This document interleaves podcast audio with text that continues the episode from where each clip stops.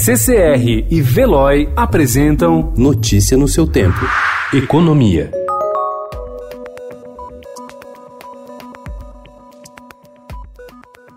Apenas 12 estados e o Distrito Federal deverão terminar 2020 com o produto interno bruto acima do nível pré-crise.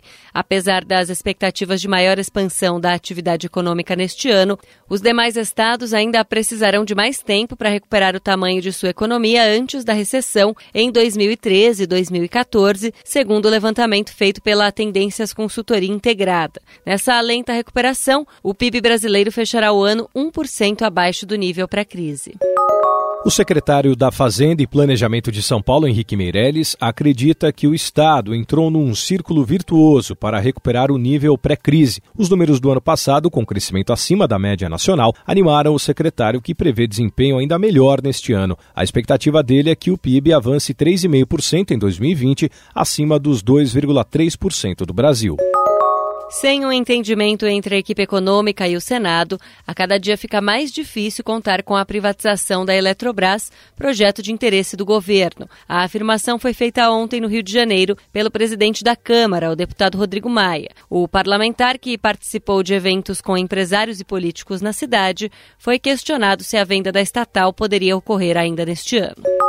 A Caixa Econômica Federal já bateu martelo quanto aos juros que serão cobrados na nova modalidade de crédito imobiliário sem correção, conforme apurou o Estadão. As taxas mínimas devem começar entre 8% e 9% ao ano e o Banco da Habitação mira, de acordo com fontes próximas à instituição, bater a marca dos 10 bilhões de reais em empréstimos na linha pré-fixada para a compra da casa própria no primeiro ano de operação. O Itaú Unibanco, o maior banco privado da América Latina, registrou lucro líquido de 7,3 bilhões de reais no quarto trimestre do ano passado, alta de 12,6% sobre o mesmo período de 2018. Com isso, o resultado de todo o ano de 2019 foi de 28,4 bilhões de reais, um avanço de mais de 10% na comparação com o ano anterior.